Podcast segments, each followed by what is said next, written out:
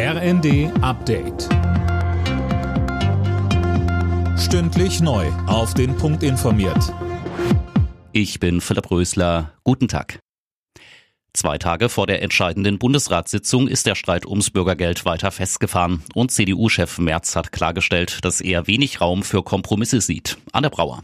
Das Bürgergeld als die Sozialstaatsreform der Ampel soll zum Jahreswechsel das Hartz-IV-System ablösen, wenn die Länderkammer zustimmt. Und das ist alles andere als sicher wegen des Widerstands der Union. CDU-Chef Merz spricht in der Welt am Sonntag von einem Paradigmenwechsel, den er ablehnt. Er meint, das Bürgergeld sei der Weg in ein bedingungsloses Grundeinkommen.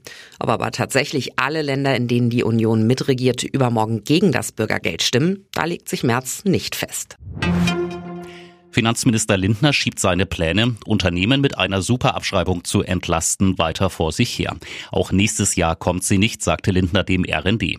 Die Superabschreibung würde es Firmen erlauben, Investitionen sehr schnell steuerlich abzusetzen, um damit mehr Gewinne zu machen. Vor allem ärmere Länder leiden besonders heftig unter den Folgen des Klimawandels. Für sie hat Bundesentwicklungsministerin Schulze jetzt mehr Unterstützung gefordert. Philipp Nützig hat die Einzelheiten. Es müssen sich mehr Staaten am geplanten Schutzschirm beteiligen, sagte Schulze der Süddeutschen Zeitung.